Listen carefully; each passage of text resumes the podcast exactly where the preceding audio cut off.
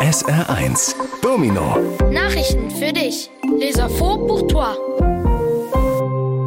Hallo, mein Name ist Jonas Degen und das könnte dich interessieren.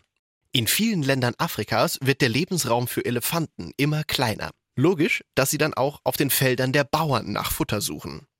Denen passt das natürlich nicht und deshalb vertreiben und töten sie sogar die Elefanten. Damit Elefanten davor besser geschützt werden, sind jetzt Apparate im Einsatz, die das Summen von tausenden Bienen nachmachen. Bienenstiche, vor allem in die weiche Haut um die Augen und den Rüssel, sind für Elefanten nämlich sehr schmerzhaft. Deshalb verdrücken sie sich bei dem Geräusch lieber. Coucou, je m'appelle Viviane Chabanzadeh. Voilà des nouvelles qui vont sûrement t'intéresser.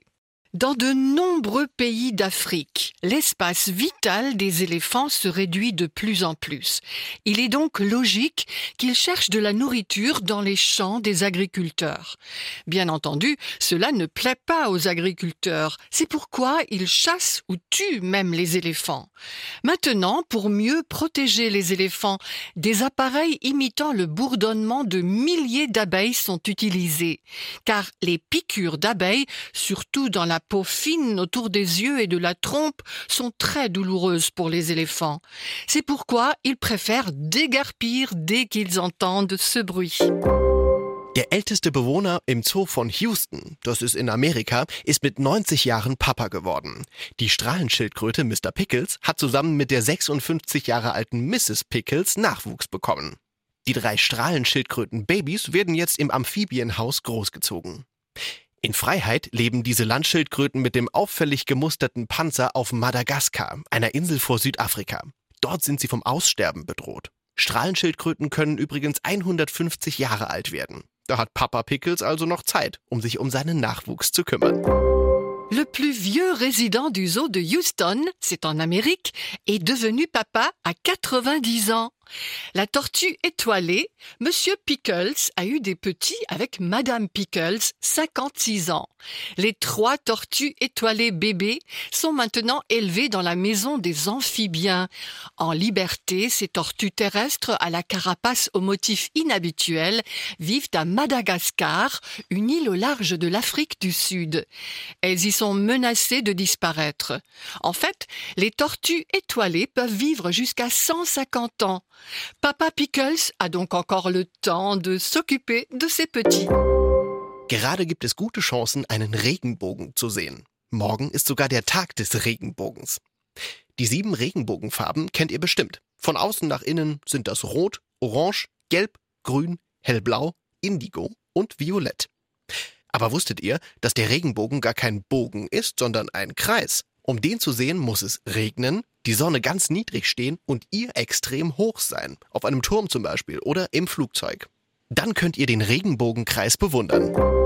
En ce moment, il y a de bonnes chances de voir un arc-en-ciel. Demain, c'est même le jour de l'arc-en-ciel. Vous connaissez certainement les sept couleurs de l'arc-en-ciel.